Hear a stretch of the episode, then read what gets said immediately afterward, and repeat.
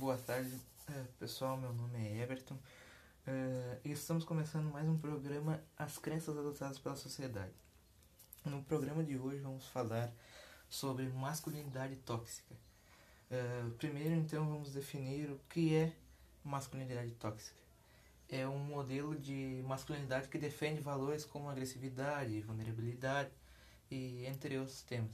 O ser humano, o ser homem, é não ser ou ter qualquer comportamento dito como feminino, tá? Então aqui há toda uma construção simbólica do que é ser homem, do que é preciso mudar no ponto de vista cultural, naquele tempo da sociedade antiga, sabe? E é sobre o que você lê, o que você assiste, o que você gosta. Uh, tudo isso daí ocasiona para você ser homem, entre aspas, na, no padrão cultural daquela sociedade antiga.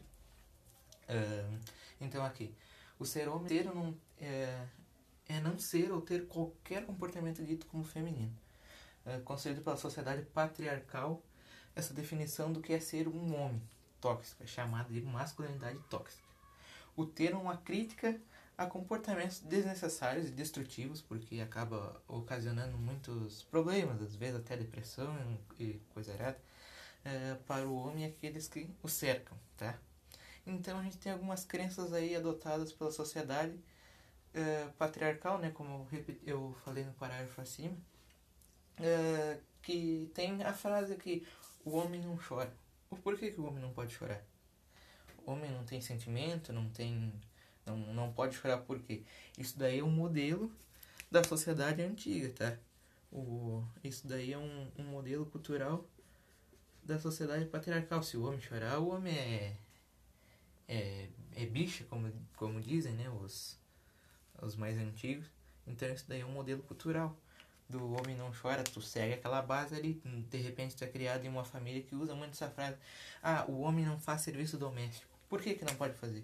Por que, que o homem não pode lavar uma louça? O homem não pode varrer uma casa? Por que disso? O homem não tem membros para para auxiliar no serviço, pelo menos o que, que auxílio. Tem homens que não nem auxiliar no serviço auxiliam porque vão ser menos homem por estar tá com uma vassoura na mão. Uh, tem a outra frase, todo homem gosta de futebol e cerveja. Por que, que todo homem gosta, tem que gostar de futebol e cerveja?